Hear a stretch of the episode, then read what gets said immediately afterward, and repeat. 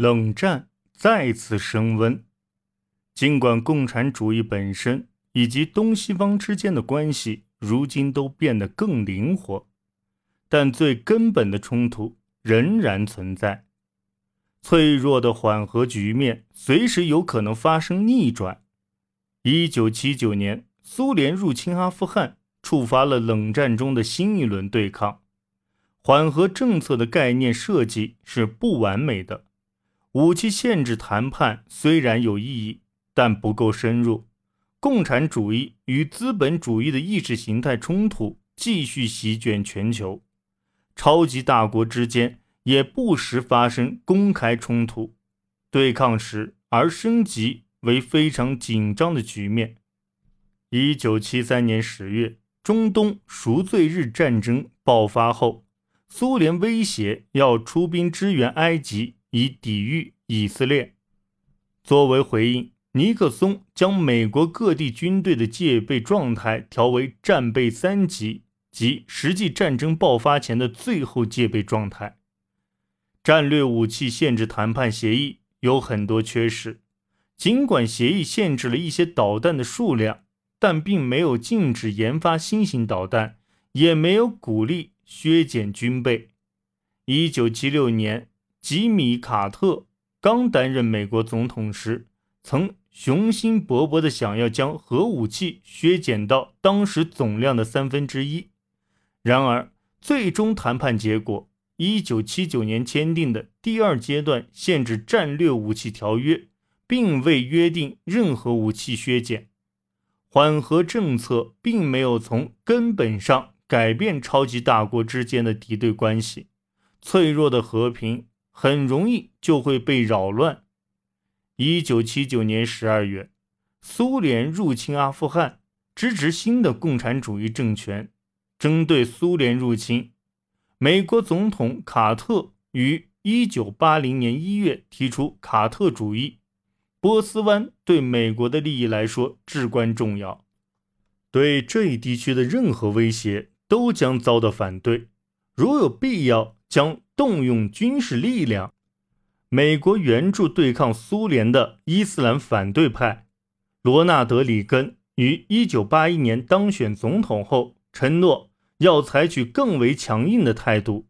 他将苏联视为邪恶帝国，并公开表达了这一观点。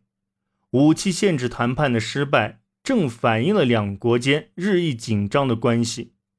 削减战略武器条约谈判于一九八二年开始，但在经过一年左右的讨论后就中断了。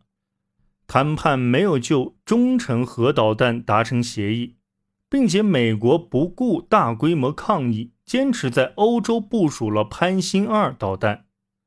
一九八三年，里根提出战略防御倡议，计划在太空用激光。和导弹武器形成护盾，阻击核打击。这个计划被戏称为“星球大战”，由于其极有可能引发花费高昂的太空和高科技军备竞赛而引起苏联的警觉。除英国之外，大多数西欧国家对苏联入侵阿富汗的反应并没有像美国那么强烈。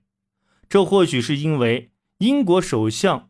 玛格丽特·撒切尔急于展示英美之间的特别关系，而在另一方面，欧洲大陆上批判美国外交政策的声音日益增强，开始出现大规模反对美国在欧洲部署巡航导弹的形式。此外，德国也希望继续实施东方政策，但苏联此时深陷在自身问题中。无法将这种优势化为己有。苏联帝国的第一条裂痕出现在波兰。波兰农业规模小，并受周期性危机所困。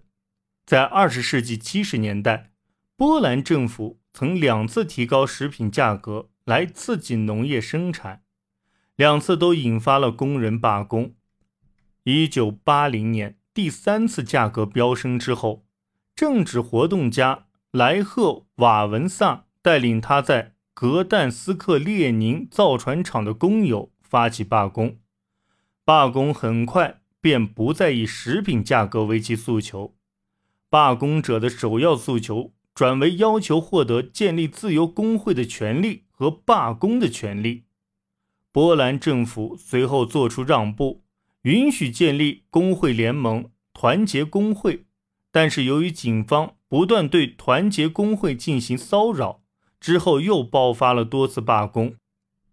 到一九八一年夏，团结工会已发展成一个拥有九百万名成员的大规模民众运动组织。时任波兰总理。共产党领导人的雅鲁泽尔斯基将军提出将团结工会纳入共产党领导的民族合作战线，遭到当时已成为团结工会领导人的莱赫瓦文萨拒绝。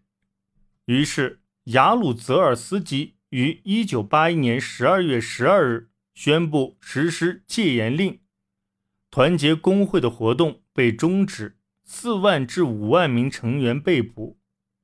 波兰出现的问题并非暂时的，也并非波兰所特有的，而是体制的一部分。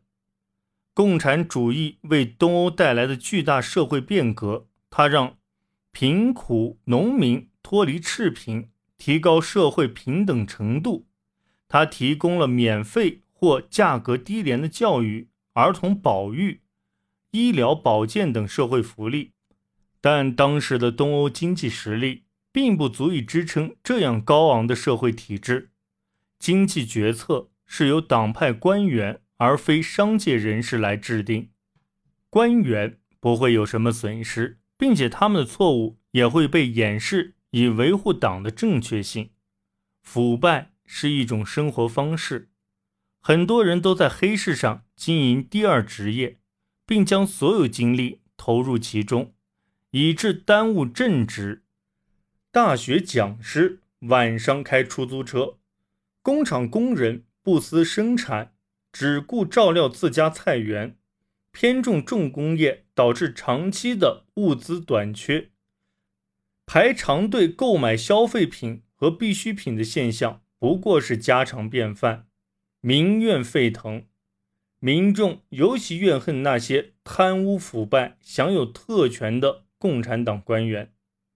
为使经济得以维持，东欧各国开始求助于国外贷款。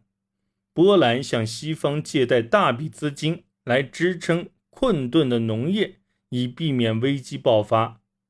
匈牙利借用了相当于国民生产总值一半的外债来维持自己的消费社会主义。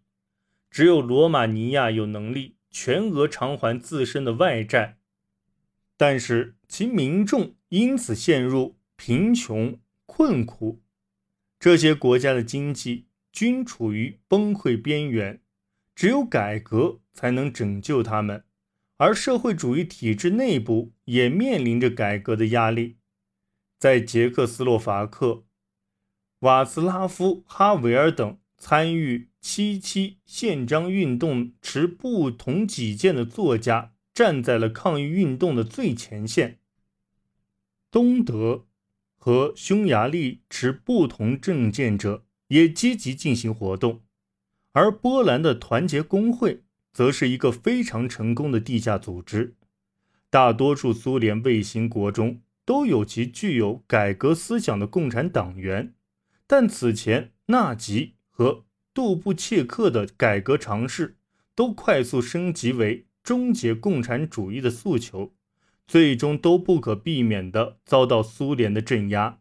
不过，到了二十世纪八十年代，形势发生了改变。